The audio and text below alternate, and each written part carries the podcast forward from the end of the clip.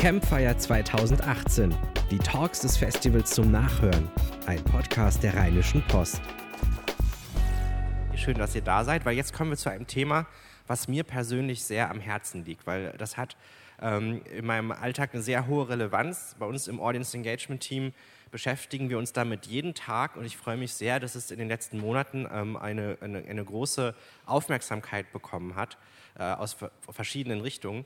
Ähm, und ich werde euch da ein bisschen was berichten. Aber was mich noch mehr freut, ist, dass äh, Gilda Sahebi da ist.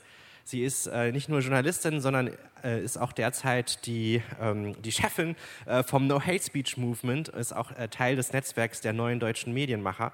Und äh, wir werden uns jetzt mit dem Thema Strategien gegen Hass im Netz, Tipps für Journalisten von der Initiative No Hate Speech beschäftigen. Gilda, schön, dass du gekommen bist extra für uns. Vielen Dank für die Einladung. Das ist, das ist wirklich ganz alle toll. was mitnehmen heute.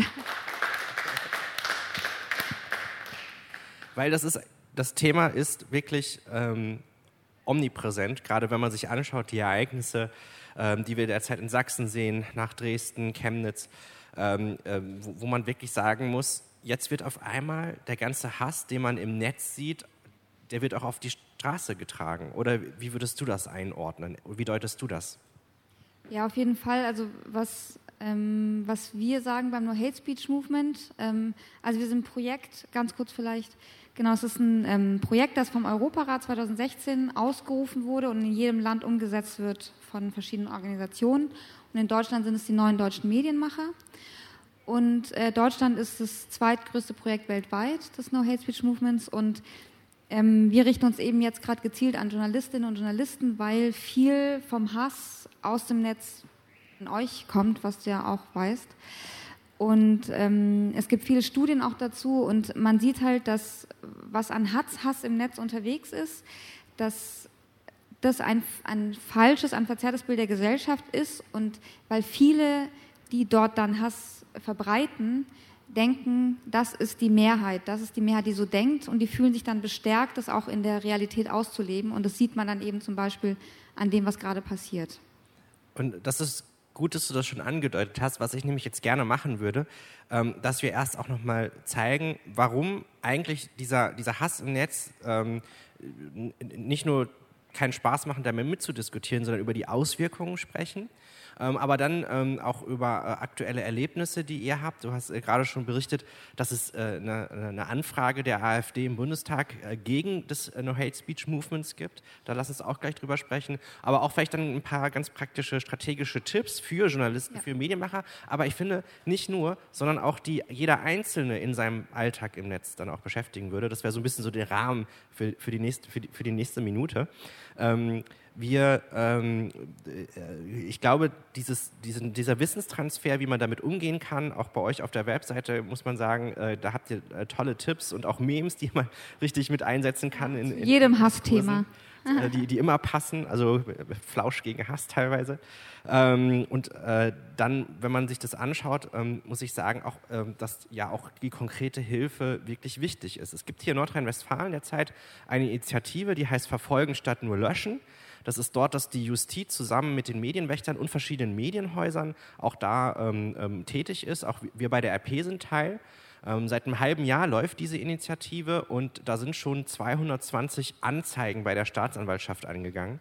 Es geht da gar nicht so sehr um die, die, die, die, einzelnen Anzeigen, aber es geht auch dabei, ein Bewusstsein zu schaffen, dass Hass nicht nur gelöscht werden kann, sondern dass es auch strafrechtliche Konsequenzen haben kann. Dass es Hausdurchsuchungen geben kann und dass man dort was, was unterbringen kann. Und ich habe nämlich auch einen, einen, einen Staatsanwalt ähm, gefragt, wie ist denn das eigentlich, ähm, warum ist das für euch so ein wichtiges Thema? Also es gibt in NRW Staatsanwälte, die nichts anderes machen, als sich mit Hasskommentaren zu beschäftigen. Und er hat gesagt, es gibt ganz klar Studien, die zeigen, mehr Hass im Netz führt auch zu Gewalt auf der Straße. Und das ist sehr, sehr besorgniserregend. Und ähm, wenn ihr euch das mal anschaut, diese Auswirkungen auch auf das Demokratieverständnis, wo siehst du da die, die größten, größten Probleme, die größten Konfliktfelder?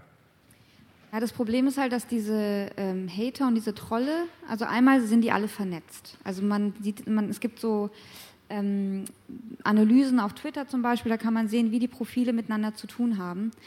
Und die sind wahnsinnig koordiniert. Also wir sind total unkoordiniert im Vergleich zu dem. Die haben praktisch fast so eine militärische Struktur, geben dann irgendwie einen Tagesbefehl und dann wird angegriffen.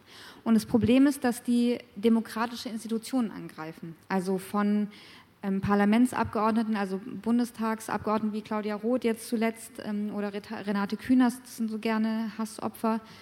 Ähm, und äh, zivilgesellschaftliche Initiativen, Einzelpersonen. Lass uns zum Beispiel mal beim Fall Claudia Roth bleiben. Was ist da genau passiert? Wie wurde sich da verabredet? Was habt ihr da beobachtet?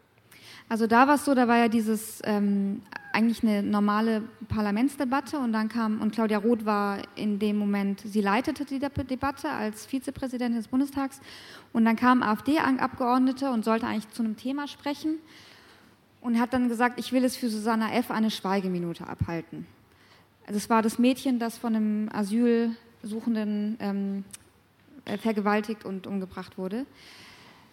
Die Sache ist, in, in, Deutschland ist eh alles sehr reguliert und im Bundestag ist das Herz der Regulation. Also man kann nicht einfach hingehen und machen, was man will. Das funktioniert aber nicht. Und äh, wenn jeder eine Schweigeminute halten könnte, wann er wollte, dann würden alle ständig irgendwie Schweigeminuten für Bienchen und Blümchen abhalten, keine Ahnung. Und deswegen hat sich hingestellt, nichts mehr gesagt. Hat Claudia Roth gesagt, wenn Sie nicht mehr sprechen, dann müssen Sie halt wieder gehen, weil es ist Ihre Sprechzeit. Und Sekunden nachdem das passiert war, war dieses Video schon im Netz und die, äh, der, der, Shitstorm hat sich über ihr ergossen. Und es war einfach ganz klar, dass so von den Identitären über rechte Trolle, über AfD-Accounts, die waren alle miteinander verbunden und alle koordiniert, verabredet, sind sie auf sie draufgesprungen sozusagen. Das heißt, wenn eine, äh, wenn eine Provokation geplant wird, geht es wahrscheinlich strategisch nicht nur um die Provokation, sondern auch, es wird an, versucht zu antizipieren, wer wie reagieren könnte und was man, wie man das dann ausschlachten könnte? Ja, ich meine, das war ja auch abzusehen. Also das war ja klar, dass, dass, dass die Bundestagsverwaltung es nicht erlauben kann, dass sich jemand hinstellt und nichts sagt. So funktioniert es einfach nicht. Also es war, das, also das sagen die auch ganz offen, dass es ihre Strategie ist, also die AfD jetzt. Und diese AfD Accounts, damit meine ich Leute, die AfD-Politikern ähm, und, und einfach Seiten nahestehen, die denen folgen, die sind ganz klar mit rechtsextremen Accounts äh, verbunden. Da gibt es ganz, ganz viele starke Verbindungen und ähm, die, die wünschen sich ja genau sowas, die warten ja auf sowas und aktivieren damit auch ihre Leute. Und ihr seid ja auch Ziel von, von, diesen, von, von, von den Shitstorms, von den Eingriffen. Wie, wie wird denn mit dem No Hate Speech Movement und mit einzelnen, einzelnen ähm, Unterstützern der Initiative umgegangen? Also zum Beispiel am 22. Juli, die, also ist jedes Jahr seit den äh, Morden von Anders Breivik damals in Norwegen, ist der 22. Juli der internationale Tag äh, für die Betroffenen von Hate Crime, also von, von Hasskriminalität. Und es war dieses Jahr ein Sonntag und es war irgendwie höchste Urlaubszeit und wir haben dann einen Hashtag gestartet, Hass macht keinen Urlaub. Und haben dazu halt dann ähm, Informationen zu Hate Speech, zu Hate Crime und äh, zu allen möglichen ähm, Themen, die das eben angehen. Oder Leute haben aus dem Urlaub Fotos gepostet und haben gesagt, Hass macht keinen Urlaub. Und ich, arme Wurst, hatte dann Dienst an dem Tag und ähm, und letztendlich saß ich 13 Stunden am Stück vor meinem behämmerten PC und habe irgendwie Angriffe abgewehrt, weil die Leute sich furchtbar aufgeregt ist echt nett gesagt.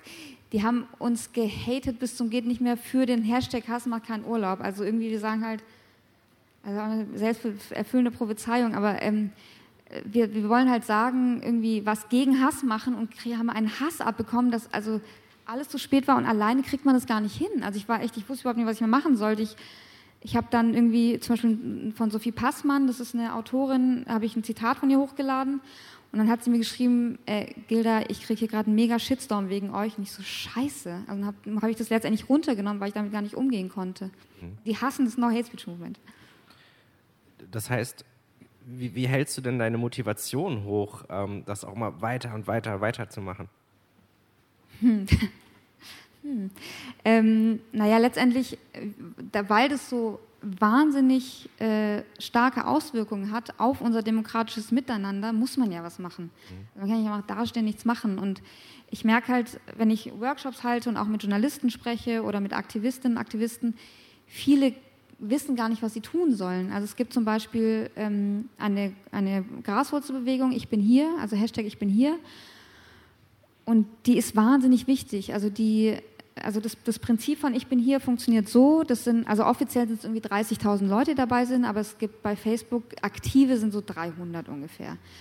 Und was die machen, ist, wenn es so einen so ähm, Shitstorm gibt, also jetzt auf Claudia Roth zum Beispiel, da sind die auch aktiv geworden, sind reingegangen, dann gehen die hin und zeigen Solidarität. Also sie sagen, das ist also Counterspeech, also Gegenrede. Und das ist wahnsinnig wichtig, weil die Hater in der Minderzahl sind und die anderen Leute, die eigentlich gern was sagen wollen, sich aber gar nicht trauen oder einfach keinen Bock haben. Also wenn einer ständig nur irgendwie schreit und schimpft und, und, und hatet, mhm. dann hat, haben die normalen Leute keine Lust mehr zu sprechen. Und das ist verdammt, das ist echt gefährlich. das ist, glaube ich, auch so das ganz große Problem. Ähm, was wir halt auch zum Beispiel bei uns identifizieren, sei es unter äh, den Facebook-Postings oder auch in der normalen Kommentarspalte auf der Webseite.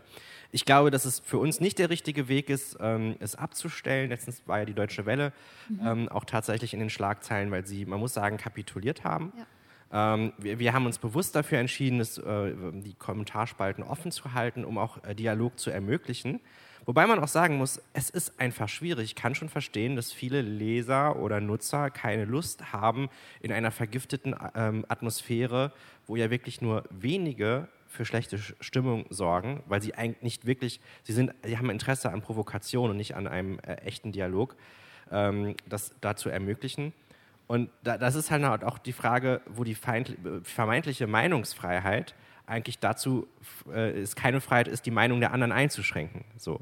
Und das ist, glaube ich, dann auch ein, ein, großes Problem, warum das wichtig ist, sich damit zu, und auseinanderzusetzen.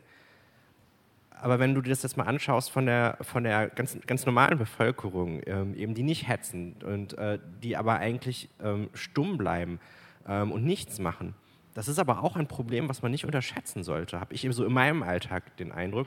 Und ähm, da sitze ich immer so ein bisschen hilflos vor dieser Fragestellung. Wie, wie, wie würdest du das zeichnen? Ähm, da kann ich gleich was dazu sagen, weil das, ähm, weil das auch ein reelles Problem ist. Also weil das dieses, diese stille Mehrheit, die ist nicht nur im Netz, die ist auch in der Zivilgesellschaft leider da. Ähm, aber mich würde auch kurz interessieren, hat sich denn bei euch was geändert durch diesen Prozess? Also ihr habt es ja eben wissenschaftlich begleitet sozusagen gemacht. Habt ihr eure Praxis irgendwie geändert in der Redaktion? Das Problem ist die Flut an Kommentaren dass wir, dass man merkt, dass man wirklich gute Diskussionen hinbekommen kann, wenn man sie stärker redaktionell begleitet. Und das ist einfach wahnsinnig auf, aufwendig. Bei uns ist es so, dass wir wirklich unsere Kommentare selber betreuen. Das ist, äh, wird bei uns nicht äh, hauptsächlich von studentischen Aushilfen gemacht oder an Agenturen Ausnahme. ausgegeben, sondern das sind, das sind bei uns wirklich äh, festangestellte Redakteure, die das machen, festangestellte Journalisten. Und das ist uns auch wichtig, so, so als Punkt. Ähm, ja, es gab, du hast gerade eine, eine Studie der Landesanstalt für Medien, ähm, die ähm, Stefan Weichert und Live Kramp äh, von der Uni Bremen und ähm, Hamburg Media School durchgeführt haben. Ähm, ähm, und da haben sie bei uns ein Experiment gemacht, wie man mit verschiedenen Strategien äh, in der Moderation was machen kann. Also zum Beispiel herausgekommen, dass mit Zynismus zu antworten, auch wenn das bei, mal bei einigen Medien richtig en vogue war, zynisch auf äh, Hater zu reagieren. Da, da gab es dann Beifall aus der letzten Reihe so ein bisschen.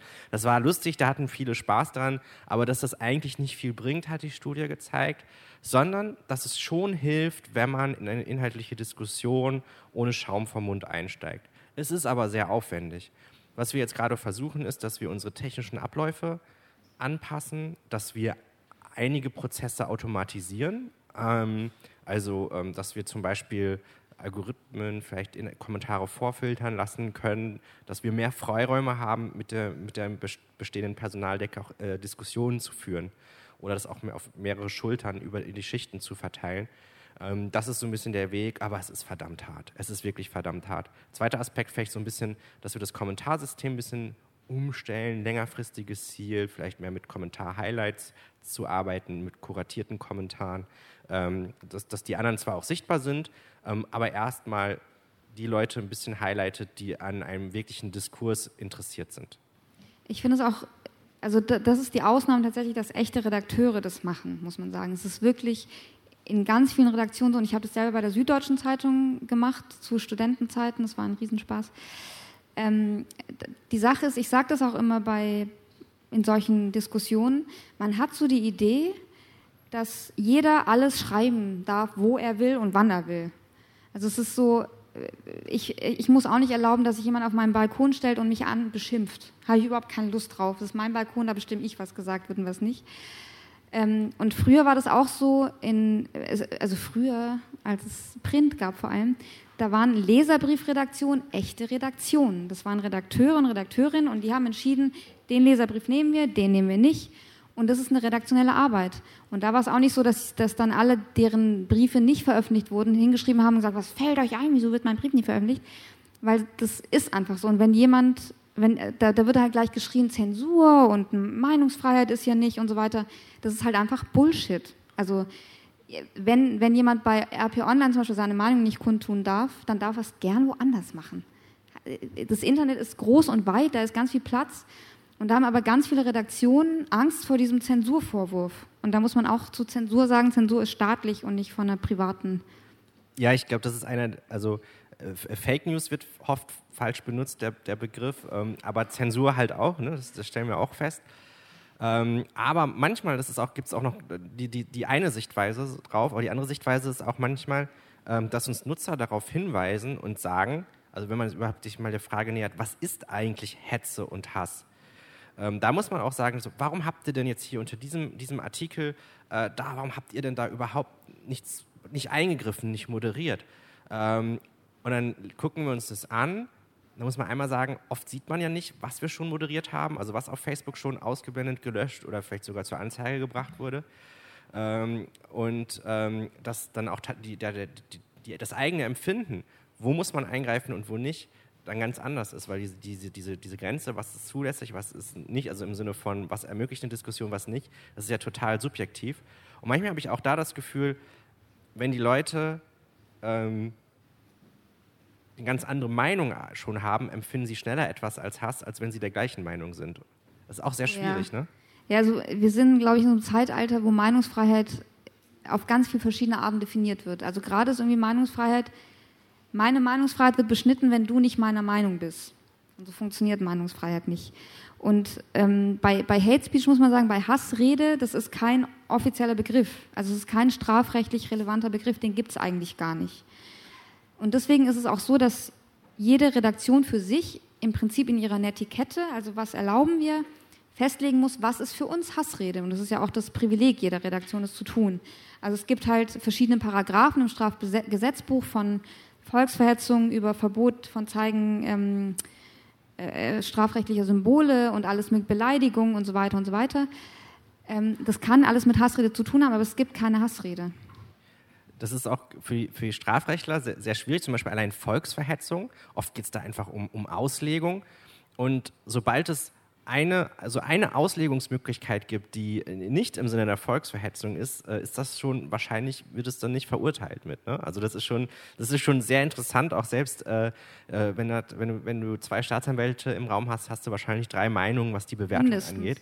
Und, und gerade für Redaktionen ist ja dann das Schwierige äh, das sind ja alles auch keine Juristen. So, ne? das, ist, das ist ja auch so, so, so ein bisschen das Schwierige. Vielleicht noch mal so kurz, da vorne haben wir unser Zirkusmikrofon. Wenn jemand mit in den Dialog einsteigen möchte, eine Frage hat, einen Impuls oder ähm, auch noch mal so ein bisschen das Gespräch lenken möchte, gerne einfach zum Mikrofon gehen.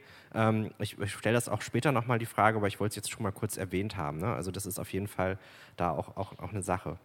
Ähm, la, lass uns doch vielleicht einfach mal, wenn wir jetzt an dem Punkt sind, okay, was können Redaktionen tun? Ihr gebt Workshops für Journalisten. Vielleicht hast du erst einmal so, so, so, ein paar Tipps. Äh, was vermittelt ihr denn auch tatsächlich? Welche Strategien vermittelt ihr in den Workshops? Da würden mich ein paar konkrete Beispiele von dir interessieren. Ja, also wir haben ja ein paar Sachen schon mal angesprochen. Also erstmal, dass ähm, die, das Moderieren von Kommentaren nicht so stiefmütterlich behandelt werden darf. Also es ist, das kommt immer mehr in Redaktionen an, aber ich weiß eben auch noch, als ich ähm, in der Redaktion von der Süd also in der Süddeutschen Zeitung online war. Es war zwar ein großes Team und es war super, super organisiert, aber es war trotzdem, wir waren irgendwie freie Leute und die, die Anbindung an die Autoren äh, war auch noch nicht so gut. Also zum Beispiel, es muss zum Beispiel auch immer, man muss mit dem Autor oder der Autorin von einem bestimmten Artikel auch schnell mal schreiben können oder schnell irgendwie hin und her kommen können, weil Studien zeigen zum Beispiel auch, dass, dass so sensationsgierige Schlagzeilen, also einfach im Bildstyle, sag ich mal, dass die äh, Hass und Hassrede anziehen wie, wie der Scheißhaufen die Fliege.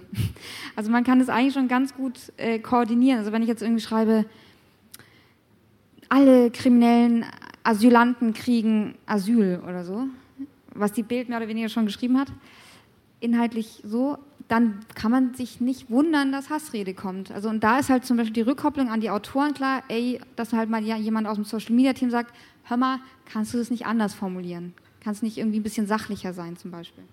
Also da höre ich schon ein bisschen raus. Der Stellenwert des Community Managements innerhalb der Redaktion ist extrem wichtig. Das ist die nicht in einem dunklen Kabuff, vielleicht sogar noch auf einer anderen Etage sitzen, sondern aktiv im Redaktionsgeschehen dann auch teilhaben. Jetzt gibt es aber auch viele Redaktionen, wie zum Beispiel auch viele Radiosender, wo einfach das auch Social Media Arbeit oder Community Arbeit mitgemacht wird, als eine Aufgabe von vielen. Jetzt sitze ich da, jetzt fliegt mir gerade was um die Ohren. Was ist die Frage? Lösche ich nur? Wo fange ich an zu löschen? Lösche ich gar nicht? Ähm, halte ich Gegenrede? Lass, wie gehe ich mit unangenehmen äh, Meinungen um? Ähm, was sind da deine Tipps? Das ist echt schwierig. Also wenn, wenn jemand tatsächlich, ich habe es ja selber im eigenen Leib eben erfahren, ähm, und man sitzt alleine da, dann ist es, ist es einfach schwierig. Also bevor, also es gab zum Beispiel einen Kommentar auf Focus Online vor ein paar Monaten und da, das, es ging um, um, um Geflüchtete auch. Also das meiste ist gerade 50 Prozent der, der Hasskommentare zurzeit ist über Migration, Geflüchtete. Warum nur? Und ähm, weil alle streng drüber reden. Und da war ein Kommentar äh, über, es, es war, war glaube ich, bebildert mit einem, mit einem Boot mit ähm, Geflüchteten aus Afrika. Und ein Kommentar auf Focus Online war, dann knallt die stinkende Negerbande doch einfach ab. Und dieser Kommentar stand 26 Stunden online. Und das geht einfach nicht. Und wenn es daran liegt, dass die, dass die Redaktion überfordert ist oder keine Zeit hat, dann lösche ich das, bevor ich, also bevor ich das stehen lasse und nichts mache, und denke, ja, eigentlich müsste ich jetzt strafrechtlich verfolgen, was ja auch ist, kann man ja auch noch machen, aber das muss weg. Sowas muss einfach weg. Das kann nicht stehen bleiben, weil das einfach, das ist wie so ein, so ein Brandherd, der dann schwelt und dann kriegt er immer mehr Likes, wandert nach oben und die Leute denken, ja, knallt die und so. Die, ähm, wenn, welche Erfahrung macht man denn, wenn man sich auch aktiv in den Dialog einmischt als, als Medienmarke und auch mit dialogisiert. Hilft das auch, dass sich dann auf einmal andere wieder trauen, mitzudiskutieren, auch äh, Gegenrede zu halten oder äh, bleibt man da auf alleiniger Flur? Ja, also man kann zum Beispiel auf Facebook immer Ich bin hier aktivieren zum Beispiel. Also man kann da die aktiv dazu holen, wenn man Hilfe braucht. Das ist wichtig zu wissen. Das ist, das ist eine Facebook-Gruppe, ne, wo man äh, genau, dann ja. sich dann melden könnte. Genau, die sind wirklich dazu da, wenn irgendwie, wenn man merkt, man ist überfordert, man kriegt unfassbar viel Hass, dann einfach die wirklich kontaktieren. Das kann man auf Facebook machen und die kommen auch. Also, super Idee. Das, das hat, da auf die Idee bin ich noch nicht gekommen. Müssen wir, wir mal aufschreiben hier. Ja, genau. Und ähm, also das Ziel, was unser Ziel ist ja auch, dass eben diese ganze Debattenkultur sich ändert, damit wieder mehr Leute mitdiskutieren, weil es ist nicht so, dass die meisten haten. Also es ist zum Beispiel eine Studie, die jetzt vor einem Monat ungefähr rauskam. Ähm, auch mit Ich bin hier und dem Londoner Institute for Strategic Dialogue hat zum Beispiel gezeigt, dass für 50 Prozent aller Hasslikes sind nur 5 Prozent der Profile verantwortlich. Also es ist die Minderheit. Aber das Problem ist klar, wenn ich habe da auch keinen Bock zu diskutieren, wenn irgendwie ich weiß, ich werde sofort beschimpft und als was weiß ich was bezeichnet und es funktioniert, es geht dann schnell. Aber es ist halt ein langer Weg. Also es ist wirklich genauso wie das ähm, in der realen Welt ist, dass wir gerade irgendwie nur noch die Extreme haben und ich mich die ganze Zeit frage, wo sind denn die, die, wo sind die Leute, die, die nicht äh, alle Migranten hassen und wo sind die Leute, die nicht alle Grenzen aufmachen wollen? Ich weiß, ich finde gerade gar nichts mehr und das ist halt im Netz auch so. Und da zieht sich die Zivilgesellschaft eben zurück und da sehen, das, da sehen wir jetzt die Auswirkungen von. Ich parke mal meine Frage gerade und äh, öffne mal kurz das Mikro. Hallo. Genau. Ich hatte auch die, ähm, das interessant gefunden, dass du den Vergleich gemacht hast, auf meinem Balkon bestimme ich, wer da redet. Also das, das finde ich ein cooles Bild. Und wenn du jetzt sagst, 5% der Profile sind für 50% der Speeches verantwortlich, der Hasslike, ähm, äh, besteht denn nicht die Möglichkeit, gewisse Leute auszuschließen oder sind das alles anonyme Kommentare, die so auf so einer Seite gepostet werden? Ausschließen im Sinne von. Die dürfen nicht mehr posten. Die kriegen halt irgendwie, also wer, wenn ein Profil immer Hass äh, macht, die keinen Inhalt haben, muss ich mich doch nicht jeden Tag damit beschäftigen, das muss jemand durchlesen, rausmachen, was für eine Arbeit mache ich mir denn? Kann ich dem nicht ein Hausverbot, Hausverbot verteilen, dass er eben nicht mehr da kommentieren kann? Und das vielleicht nach drei Wochen langsam wieder aufheben, dass er dann nach Vorprüfung und irgendwann darf er wieder. Es ist doch mein Hausrecht, von dem ich Gebrauch mache. Absolut. Absolut. Geht das also ich technisch das, denn? Also auf Twitter kann man einfach blockieren und auf Facebook kann man eigentlich nur verstecken, sodass das niemand mehr sieht. Hm. Was wir manchmal tatsächlich machen, dass wir auch Leute sperren, also dass die bei uns auf äh, der Facebook-Seite nicht mehr kommentieren können. Ähm, aber auch, dass wir sie für die Webseite, für den Kommentarbereich wirklich sperren. Also die kriegen erstmal noch so einen Warnschuss, nochmal so einen Hinweis, hier genau. bitte wegen, bei wiederholten Verstoß. Aber wir tun uns da auch ein bisschen schwer mit, ähm, weil dann haben wir ganz schnell auch von anderen Nutzern Zensurvorwürfe äh, am Hals. So. Ähm, das heißt, ähm, ich, ich, das, das, im digitalen Raum zu machen, einfach nur äh, jedem, also man muss diese, diese Waage zu finden zwischen, sperre ich jemanden, äh, der wirklich nur rumhatet oder der einfach eine andere Meinung hat. Häufig wird uns unterstellt, dass wir nur Leute sperren, die eine andere Meinung haben. Und das ist ein ganz schmaler und schwieriger Grad, der in der Praxis äh, schwierig zu beurteilen ist, so aus meiner Erfahrung. Also, äh, also ich in meinem privaten Twitter-Account bin da total rigoros. Also sobald irgendwie Hate kommt, ist es bei mir weg. Ich blockiere das sofort. Aber es ist ja auch mein, meine Verantwortung. Aber ich sage auch immer, keine Angst vor dem Zensurvorwurf. Würde ich jetzt auch denken, weil die ähm, es gibt ja bei uns in der Firma gibt's Shitlisten. Wenn jemand immer wiederholt irgendwas nicht macht, dann erscheint er jetzt äh, auf irgendwelcher Seite nach dem Motto, du musst das und das mehr machen. Äh, diese Begründung, warum er gesperrt ist, kann ja mit fünf Kommentaren belegt werden und es ist eine temporäre Sperre und danach darf er wieder weiter haten, aber dann wird er wieder gesperrt. Das heißt, man kann es doch eigentlich belegen, weil das relativ klar ist. Dieser Account hat das und das geschrieben und das ist auf unserer Seite nicht erlaubt, deswegen hat er gegen Regel 4511 verstoßen. Würde ich auch empfehlen. Also weil das Ziel ist ja, dass eben diskutiert werden kann. Genau. Und wenn und es lassen solche Accounts nicht zu und dann soll man die auch sperren. Bin ich, also würde ich absolut empfehlen. Also nehmen wir mit, nächsten praktischen Punkt, äh, ganz als, äh, als, als Ziel, äh, keine Angst vor Zensurvorwürfen. Äh, finde ich auch noch einen ganz praktischen Grund. Wie ist denn das, wenn man dann tatsächlich ähm, ähm, bei einigen sieht, so okay, die sind jetzt vielleicht so ein bisschen, bisschen ungehalten und die behaupten da was, was überhaupt nicht stimmt. Wenn man dann in den inhaltlichen Dialog einsteigt, wenn man sich die Zeit nimmt, kann man tatsächlich auch ähm, kritische Stimmen, ähm, kann man mit denen inhaltlich diskutieren? Funktioniert das, dass dann auch vielleicht mal äh, sowas ist wie, ja, okay, jetzt wo habe ich nochmal drüber nachgedacht und okay, ich, ich muss da meinen ursprünglichen Kommentar zurücknehmen und ähm, fun funktioniert Dialog heutzutage noch? Es, es passiert. Also man, man hat, man kriegt auch, also es ist ungefähr so ein, also ich sage immer so, ein, so, ein, so die, ich weiß nicht, fünf bis zehn Prozent sind, deren Seele ist für mich verloren. Da kann, kann ich nichts mehr machen. Also da funktioniert irgendwie Debattieren gar nicht, weil die echt nur zum Haten da sind. Und die wollen auch nicht. Aber es gibt, es gibt immer noch einige, wo man merkt, die haben einfach eine andere Meinung und die sind, fühlen sich vielleicht hilflos oder wollen das irgendwie ausdrücken, aber können es vielleicht auch nicht richtig. Und da kann man sachlich auch einsteigen. Und dann merkt man auch, dass manche auch wirklich sachlich drauf eingehen und das ist dann echt ein schönes Gefühl auch immer. Und ich habe das auch aus, aus, meinem, aus der äh, äh, äh, echten Welt sozusagen, aus der nicht virtuellen Welt die Erfahrung gemacht, wenn ich irgendwie mit so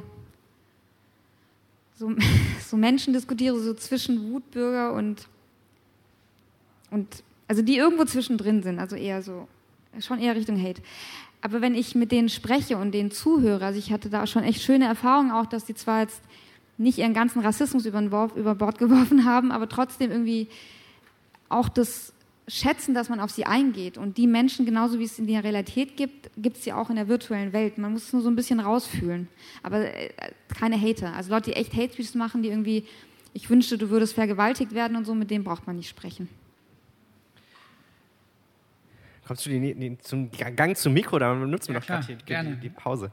Ähm, also vielen Dank, mein Name ist Patrick Held, ich bin von der GLS Bank hier und wir, wir sind auch kurz davor, so eine Community halt zu starten und die Hinweise, die er gibt, sind super wichtig für mich, weil ich eben in Zukunft auch eben Leute moderieren werde.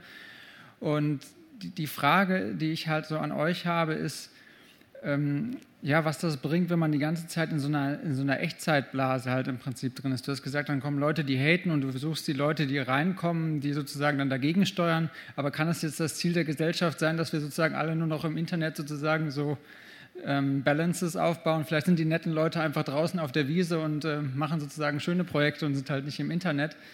Und ja, da ist halt dann einfach meine Frage, wie wir eben ja, bringt das was für die Gesellschaft? Und vor allen Dingen, wie konzentrieren wir uns nicht immer nur auf die 50 Leute, die Radau machen? Das merke ich auch bei uns in der Kommunikationsabteilung. Wir holen sehr viel Negativität rein von 50 Leuten, die anstrengend sind und verlieren dabei die 200.000 tollen Menschen aus dem Blick, die wir haben.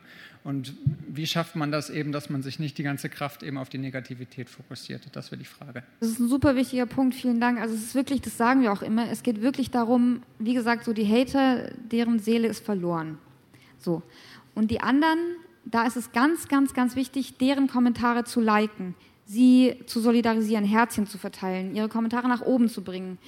Ähm, danke, einfach Dank aussprechen, wirklich den Leuten, weil die fühlen sich dadurch gestärkt, die werden dann auch viel mehr mitkommentieren, die werden helfen. Das ist extrem wichtig, die Leute zu stützen, weil die sind nicht alle draußen auf der Wiese, bestimmt ein paar, aber die sind auch im Internet unterwegs. Und da ist es wirklich wichtig, ganz klar sich solidarisch zu zeigen und Dank zu zeigen und Liebe zu zeigen, weil die freuen sich.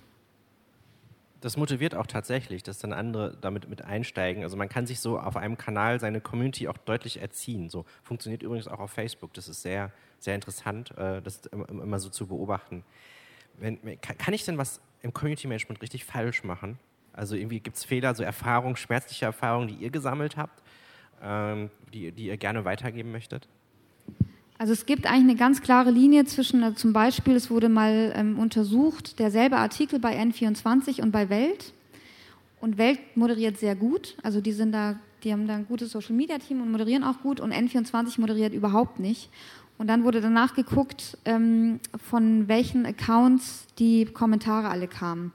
Und da waren bei, bei der nicht moderierten waren ungefähr 70 Prozent AfD äh, äh, connected sozusagen und bei Welt waren es irgendwie 40 ungefähr. Also es ist wirklich, je mehr moderiert wird, desto sachlicher wird die Debatte, desto, ähm, desto, ja, desto mehr bleibt es beim Thema, desto weniger kommen rechte Trolle. Also da ist wirklich ein ganz klarer Zusammenhang. Und ähm, man muss da einfach immer, also man, man darf das eben nicht stiefmütterlich behalten, wie gesagt. Also man darf nicht einfach das so zwei Studenten, studentischen Hilfskräften unter überlassen und die, die regeln das dann.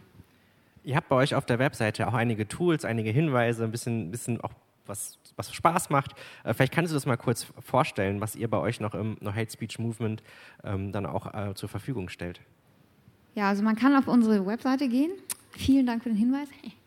Und ähm, da haben wir dann so verschiedene Themen, also von ähm, Antisemitismus über Sexismus, über Rassismus und alle möglichen Arten der Diskriminierung. Und da kann man dann zum Beispiel GIFs runterladen. Und das, also das geht zwar auch Richtung Humor, so wo man, also da muss man halt auch vorsichtig sein, sozusagen, wo man es dann anwendet, aber das sind dann halt so, ja, so Liebesgifs einfach, so jetzt sei doch nicht so böse, sondern freu dich doch mal oder irgendwie solche Sachen. Ja, wobei zwischen Humor und Zynismus ist ein Unterschied, ne? Ja, muss man auch schon sagen. Genau. Und das das funktioniert auch ganz gut. Also wir bei uns, wir haben ja auch Seiten und ich moderiere die dann auch und man kriegt da einfach wirklich ein gutes Gefühl für auch, was man wo einsetzen kann. Und das, man muss einfach immer freundlich sein. Also patzig zu werden bringt nie so viel. Auch wenn man dann irgendwie in der Redaktion sitzt und denkt, Alter, was schreibt der mir für eine Scheiße hier? Und dann sich irgendwie, und das ist auch ein anderer Punkt, in der Redaktion miteinander darüber zu sprechen. Also nicht irgendwie alleine da zu sitzen. Also diese 13 Stunden an diesem Sonntag, ich war danach fertig mit der Welt. Mhm. Ich wollte wirklich aus dem Fenster springen, ich war kurz davor. Wir, wir haben auch so einen internen Slack-Channel, also Slack als eine interne Chat-Plattform. Ähm, und äh, wo auch dann Kollegen einfach mal, mal lustige Kommentare posten oder wenn sie Dienst haben, auch problematische Kommentare dann erstmal sacken lassen und Meinungen einholen. Das ist, glaube ich, äh, so extrem hilfreich. Unhalb, super simpel eingerichtet, aber glaube ich, hat einen großen Effekt auf die Arbeit, die wir haben. Schon allein, dass sie dann auch wissen, sie sind in dem Moment nicht alleine, das hilft auch. Das ist ganz wichtig. Also es ist echt so, es gibt ja auch eben Studien dazu, die zeigen, dass die, die körperlichen und psychischen Folgen von Hate Speech teilweise genauso schwer sind wie von körperlicher Gewalt. Also wenn jemand irgendwie, also ich persönlich lese mir vieles einfach nicht durch, weil, weil es mir egal ist, wie oft ich wie vergewaltigt werden soll. Das kann der selber schreiben, ich muss es nicht lesen. Ähm, aber das, wenn man sich dem aussetzt und damit das Kommentieren, äh, das moderieren muss, dann geht es einem echt, echt an die Psyche. Und das ist ganz wichtig. Also die Leute kriegen Schlafstörungen, Depressionen. Das hat wirklich ganz, ganz schlimme Auswirkungen. Und da ist eine Strategie eben reden. Also unbedingt drüber reden. Also das kann man nicht ähm, mit sich selber ausmachen. Das funktioniert nicht, weil dann denkt man, oh, ist da was dran irgendwie? Habe ich den Artikel vielleicht, hätte ich so antworten sollen oder hätte ich anders antworten sollen oder ist das jetzt wirklich Zensur, was ich mache oder was auch immer? Und das frisst dann so richtig an einem. Und das ist wirklich, Slack-Channel super, gerne auch irgendwie ähm, drüber lachen. Also ich war, ich war ein Jahr lang auch in der Redaktion vom Neo-Magazin Royal und Jan Böhmer kriegt ja extrem viel Hass ab. Also den hassen ja alle Seiten. Und, ähm, und da hat man sich, hat man einfach drüber gelacht die ganze Zeit. Also man hat dann irgendwie sich auch, also er liest es ja auch, es gibt ja auch so das Urteil, das dreht er immer danach und liest die Hasskommentare vor und das ist ja auch eine Art der Verarbeitung sozusagen, einfach drüber zu lachen, weil anders kann man damit irgendwie auch nicht umgehen. Das No Hate Speech Movement bekommt gerade Gegenwind im Bundestag. Durch die AfD gibt es eine Anfrage. Was ist da passiert? Das ist erst ein paar Tage alt. Genau, das war letzte Woche. Da hat die AfD eine kleine Anfrage an die Bundesregierung geschrieben. Ich weiß gerade den Betreff nicht mehr genau, aber ähm, das sind eigentlich wortwörtlich die Kommentare, die wir immer in unserer Seite kriegen. Äh, was soll das? Was, was für einen Scheiß macht ihr mit unseren Steuergeldern? Und, und ähm, warum kriegt ihr Geld vom Staat und von mir persönlich? Und, und ähm, das sind eigentlich wortwörtlich, das nur ein bisschen feiner ausgedrückt auf Anfragenniveau. Und die sagen halt, warum kriegt das No Hate Speech Movement Geld, das Reconquista Internet unterstützt hat? Das war ja auch diese Aktion auch von, vom Neo-Magazin Royal, auch einfach sozusagen Liebe fürs Netz. Also Reconquista Germanica ist so eine rechte Koordinationsplattform, wie ich vorher auch gesagt habe, sozusagen das, der militärische Kopf von diesen rechten Trolls. Und Reconquista Internet war halt eine Aktion, oder es läuft immer noch, ähm, dass man sich das zurückerobert. Also mit, mit Liebe, also anstatt Hass ins Internet streuen, Liebe ins Internet streuen. Und äh, wir hätten die irgendwie unterstützt, was nicht stimmt. Ähm, und die Fragen über zwei Seiten haben die einfach recht Fragen gestellt, warum haben wir das gemacht und machen wir auch genug gegen Linksextremismus und Linksextremismus und Linksextremismus und Linksextremismus, was ja ein Riesenproblem ist im Netz. Ähm, und bitte? Ja, da ich, das ist jetzt meine persönliche Meinung, da sage ich mir nicht so viel zu, weil da habe ich, ja. Ja, das No Hate Speech Movement geht gegen alle Formen des Extremismus vor. Islamismus, Linksextremismus, Rechtsextremismus. Da, da, kann ich vielleicht kurz was zu sagen. Also zum Beispiel die Staatsanwälte, die sich damit mit diesen Phänomenen auseinandersetzen, die gehen wirklich gegen, gegen, gegen, ähm, ja, gegen, gegen alle Fälle vor. Was sie aber festgestellt haben, wenn sie mal durchschauen, ähm, das ist halt alles ähm, zum allergrößten Teil ist das Rechtsextremismus, ähm, ähm, den sie dann da strafrechtlich äh, behandeln müssen. Ne? Also das ist schon da auf jeden Fall ein... Äh, Sagt auch die polizeiliche Kriminalstatistik. Ähm, ein Teil des Hasses wird ja auch über technische Hilfsmittel verbreitet, sprich Bots. Ähm, wehrt ihr euch oder ist da ein Tipp, sich technisch dagegen zu wehren oder wie kann man damit umgehen? Oh ja, gute Frage. Thema Bots. Ja, also da gibt es ähm, auch eine Studie, die auch mit euch gemacht wurde, die vorhin erwähnt wurde, von der Landesanstalt für Medien NRW. Ähm, da sagt man, dass, also es gibt ja die, es werden gerade so Filter entwickelt, die, die Hass ähm, filtern sollen sozusagen. Und was deren Empfehlung ist, ist jetzt nicht generell so einen, so einen technischen Filter einzusetzen, weil der einfach nicht fein genug ist, aber sozusagen als Trichter, den so vorzuschalten. Also es wird gerade neu entwickelt, ich weiß gerade nicht, wann der rauskommt. Das kann man so ein bisschen, da kann man auch in die Studie reinkommen, der wird da auch erwähnt.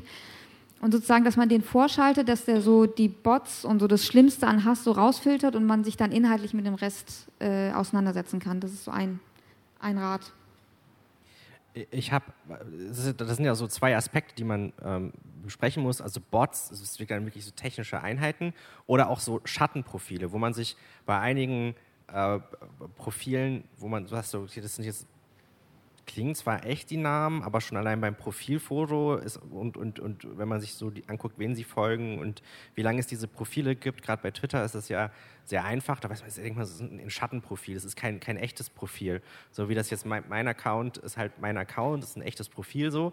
Ähm, ähm, wie, wie, wie, wie, geht ihr damit um? Ist, ist, ich habe immer das Gefühl, viel Hass geht einfach von so Fake-Profilen im Sinne von nicht, dass das eine Maschine ist, die das ist, sondern irgendwie da sitzt jemand in seinem dunklen Kämmerlein, betreibt betreibt 50 Profile und äh, versucht äh, möglichst viel irgendwo Unruhe zu stiften? Ähm, also da, das müssen eigentlich Experten machen. Also es gibt, äh, Luca Hammer ist zum Beispiel so einer auf Twitter, der sich damit sehr viel beschäftigt, den, mit dem sind wir auch in Kontakt, den kann man auch immer anfragen. Was wir machen ist, also so Bots und so Schattenprofile haben ja meistens wenig Follower. Die followen ganz vielen Leuten, das ist so ein Hinweis und haben wenig, wenig Follower. Und dass wir halt äh, im Prinzip nur auf Dinge reagieren, auf, auf ähm, Profile, die mehr als 500 Follower haben zum Beispiel. So machen wir es. Also auch richtig priorisieren, okay. Das, das ist schon sehr verständlich. Gibt es noch Fragen zu dem Komplex? Noch Anmerkungen, Wünsche, wo wir nochmal in die Diskussion entlang schlendern sollen?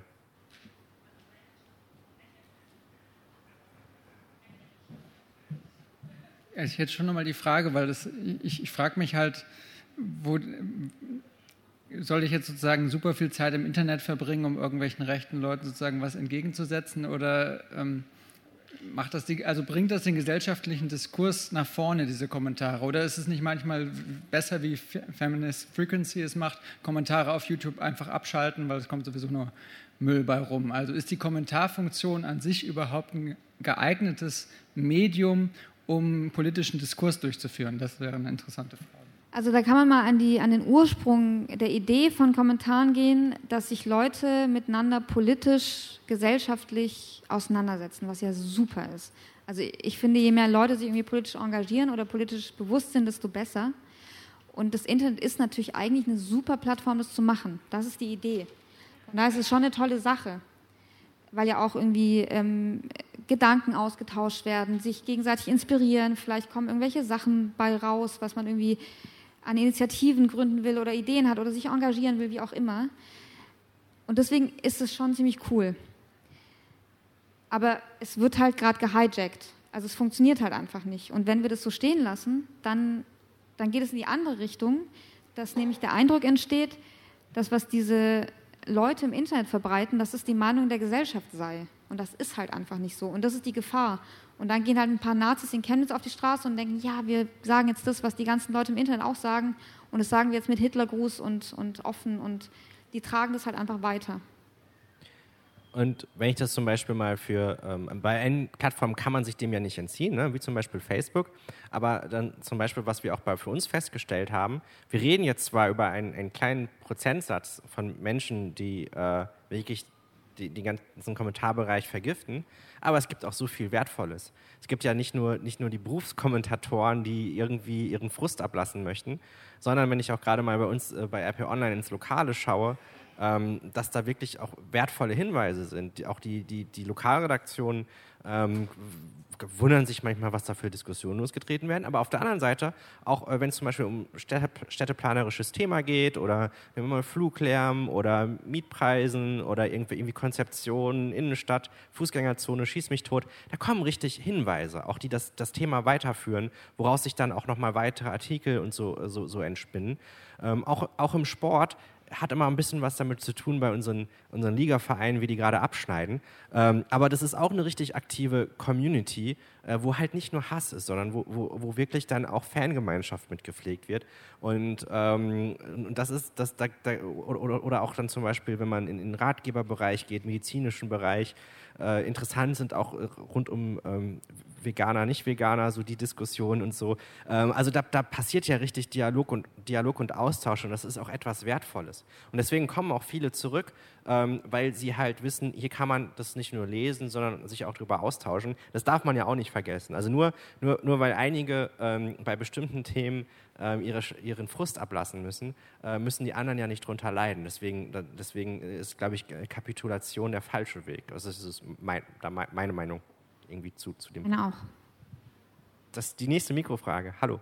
Ich hätte zwei Fragen. Also A ist gerade gesagt worden, bei Facebook geht das irgendwie so nicht. Ich habe das bei mir anders gelöst, weil es ist ein amerikanisches System. Sie sagen ja, bestimmte Worte darf man einstellen, dass man die nicht sagen darf. Deswegen habe ich bei meiner Facebook-Seite, als mal so ein Ding kam, so viele deutsche Worte in diese Verbotsliste geschrieben, dass man... Der, die, der, die das? So einige. Ist heute, keine Ahnung, was alles, dass überhaupt kein Kommentar eigentlich durchgeht, außer mit Smileys und ich moderiere jeden Kommentar. Was den Vorteil hat, äh, wenn da ein Hater kommt und auf den wird nicht reagiert, der ist weg. Darf ich kurz fragen, was für eine Seite Sie haben? Was ist das? Das ist eine Lokalseite mit 8000 äh, Followern oder Fans da. Also es ist nicht so eine riesige Seite, da ist das vielleicht anders, aber so funktioniert es einfach technisch bei mir. Also es kommen äh, Lokalberichterstattungen über Angriffe auf Ausländer, von Ausländern, weiß der Geil was, und dann geht es da los. Die kommen automatisch da rein, aber ich bin ja nicht 24 Stunden am Tag auf Facebook und möchte nicht, wenn ich mal geschlafen habe, sehen, so, ich darf jetzt mal wieder 120 schon freigestellte Kommentare moderieren.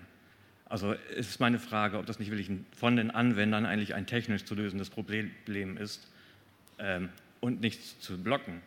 Weil da ist ja gerade die Diskussion bei FIFA, das war das zweite, also ein Blogger aus Berlin, der sagt, wer blockt, verstärkt eigentlich die Radikalisierung von solchen Leuten. Und er sagt von wegen, die Blocker sind eigentlich dann das Problem. Das wäre die zweite Frage.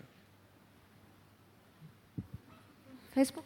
Ja, erstmal erst toll, äh, dass dir das nicht egal ist, was auf der Facebook-Seite passiert, sondern dass du dich darum, darum kümmerst. So. Das ist, glaube ich, auch keine Selbstverständlichkeit.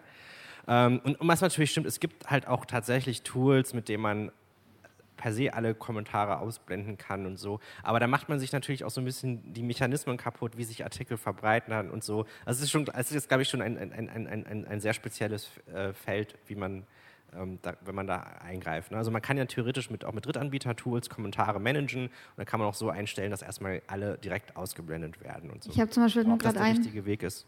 Ich habe gerade einen Tweet abgesetzt gestern oder so, dass die Weltbühne den äh, schon vor 90 Jahren Hitler immer als super dummer Hitler bezeichnet hat. Und da wäre ich wahrscheinlich auch schon rausgefiltert, weil ich Hitler benutze zum Beispiel. Also da filterte man natürlich dann alles raus sozusagen. Das ist so ein toller Tweet gewesen. Und die erste, und die erste Frage war nochmal, das an, ah, nee, die zweite war. Ach so. Ja, das finde ich irgendwie, das, das ist ein Dilemma. Also ich, also bei No Hate Speech Movement blocken wir eigentlich wenig tatsächlich. Äh, ich persönlich eben schon. Ähm, ich bin dann halt so, ich privat jetzt zwischen dem Ding, will ich mir den 100, das hundertste Mal anhören, dass ich eine Schlampe bin? Nee. Und dann blocke ich halt ich verstehe das Argument, dass, dass dann die sich vielleicht weiter radikalisieren, aber meine Verantwortung mir gegenüber ist mir dann halt gerade in dem Moment irgendwie größer. Aber klar, es ist ein Dilemma auf jeden Fall. Ich glaube, das ist auch ein Unterschied, ob du jetzt, wie du sagst, ein persönliches Profil hast oder eine Marke in dem, dem Moment ähm, vertrittst. Das heißt, da würde ich auch die, äh, die, die Grenze, das Level, die Toleranzgrenze da, die sieht da auf jeden Fall unterschiedlich aus. Ähm, so, so, so, so, so in, der Aus, in der Ausprägung.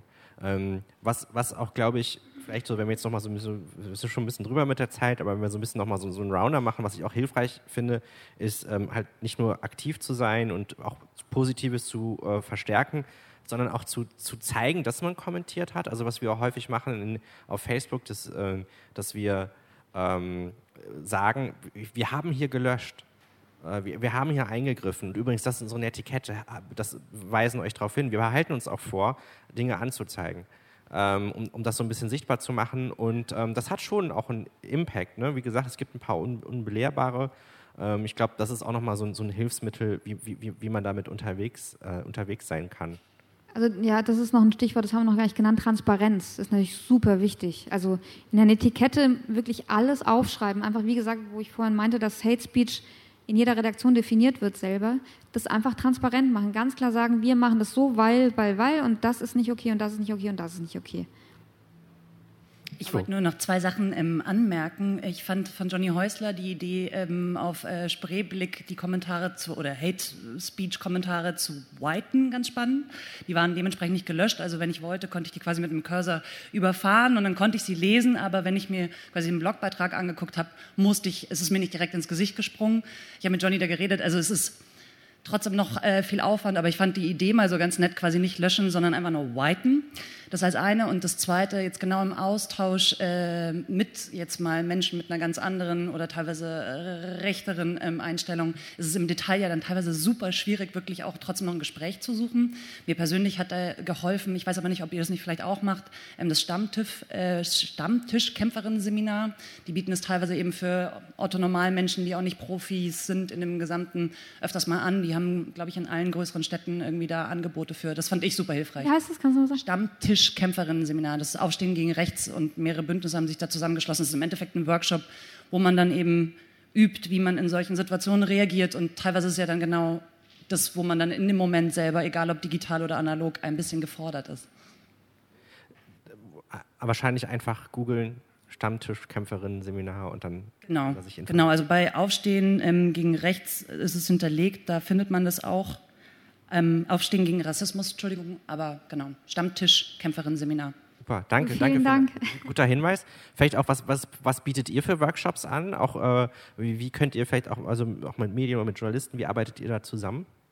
Also wir machen, wir haben relativ viele Anfragen für so Medienworkshops. Da sieht man halt auch, dass Redaktionen echt viel mit Hate Speech zu kämpfen haben. Und was wir machen, ist eben Multiplikatoren ausbilden. Also wir machen dann in, in größeren Medienhäusern, laden wir dann einzelne Leute von Redaktionen ein, ein und trainieren die sozusagen ganz Tag über genau diese Themen, also halt nochmal im Detail und viel, viel sozusagen genauer und auch ganz viel auf Framing auch, weil das eben viel auch damit zu tun hat, Sprache, wie benutzt man Sprache. Ähm, und die tragen das dann sozusagen in ihre Redaktion weiter. Das so machen wir mit Journalistinnen und Journalisten die Workshops. Wunderbar. Also das schauen wir uns dann nochmal auf jeden Fall an. Und ich sage an dieser Stelle schon mal, Gilda, herzlichen Dank, dass du äh, hier heute extra für diese eine Stunde zu uns gekommen bist, nach Düsseldorf und Berlin. Ähm, und äh, dass wir hier nochmal uns austauschen konnten, weil das ist auch wirklich äh, ja, ein wichtiges Thema, ist mir auch eine Herzensangelegenheit. Also herzlichen Dank dafür, Gilda Sahebi. Sehr gerne. Vielen Dank für die Einladung. Und